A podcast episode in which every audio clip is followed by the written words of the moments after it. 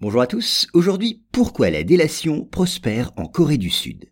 Eh bien dénoncer les fraudes et les infractions est devenu une activité très lucrative en Corée du Sud, à tel point que des écoles d'un nouveau genre enseignent l'art difficile de prendre son voisin en flagrant délit de tricherie ou de corruption.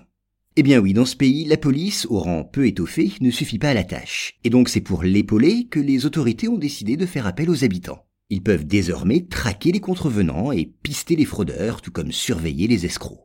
Alors pour les aider, les pouvoirs publics ont publié une liste de 336 infractions. Et si une personne est en mesure de démontrer, preuve à la pluie, qu'un contrevenant a commis l'une d'entre elles, elle recevra une prime. Le montant de cette prime correspondra à un pourcentage de l'amende infligée au coupable.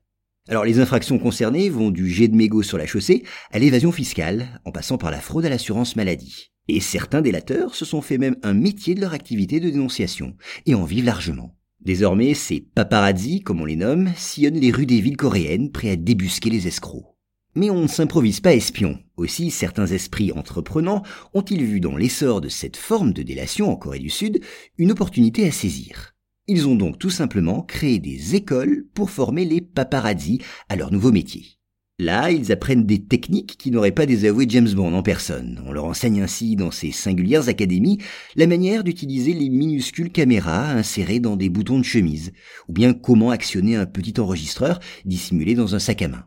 Et les enseignants de ces écoles passent en revue toutes les astuces permettant de surprendre des abus. Les élèves les plus doués ajoutant à cet apport théorique l'expérience glanée sur le terrain. Mais attention, cette délation est quand même mal vue en Corée du Sud. Et oui, car elle rappelle fâcheusement les pratiques de la dictature nord-coréenne. Dans ce pays, vous le savez, les familles sont incitées à se surveiller mutuellement et à dénoncer de supposées dérives aux autorités.